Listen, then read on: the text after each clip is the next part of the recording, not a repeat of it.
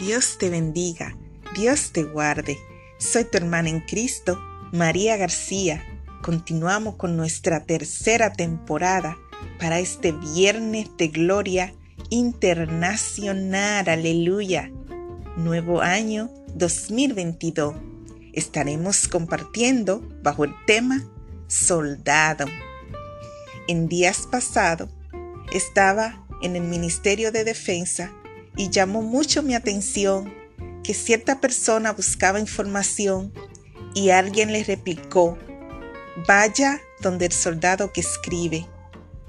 Vi varios de ellos realizando diversas actividades. Al día siguiente, en un bus, se sentó un soldado a mi lado. Enseguida le pregunté, ¿cuál es la misión de un soldado? Él pensó un poquito y me contestó, servir a la patria en diferentes funciones.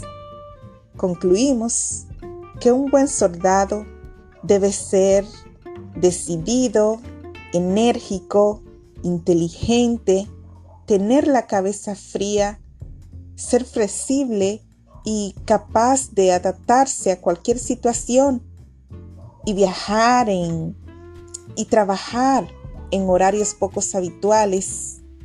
En segunda de Timoteo, capítulo 2, del verso 3 al 4, nos dice, Tú pues sufre penalidades como buen soldado de Jesucristo. Ninguno que milita se enreda en los negocios de la vida a fin de agradar a aquel que lo tomó por soldado. Aleluya. Como guerrero de Dios, mis amados, debemos poseer un espíritu vivo, lleno de fuerzas y energía para definir y promover constantemente todas las habilidades y dones que Dios pone en nuestra vida. Manejar las actividad física, mental y sobre todo espiritual, mis amados poniendo todos los resultados a disposición de Dios para la lucha en la tierra en contra del mar. Aleluya. Por eso yo, aunque no pertenezca a la infantería, a la artillería, caballería o aunque un avión no vaya piloteando, pero soldado soy de Jesús, aleluya, y tengo a Cristo por mayor.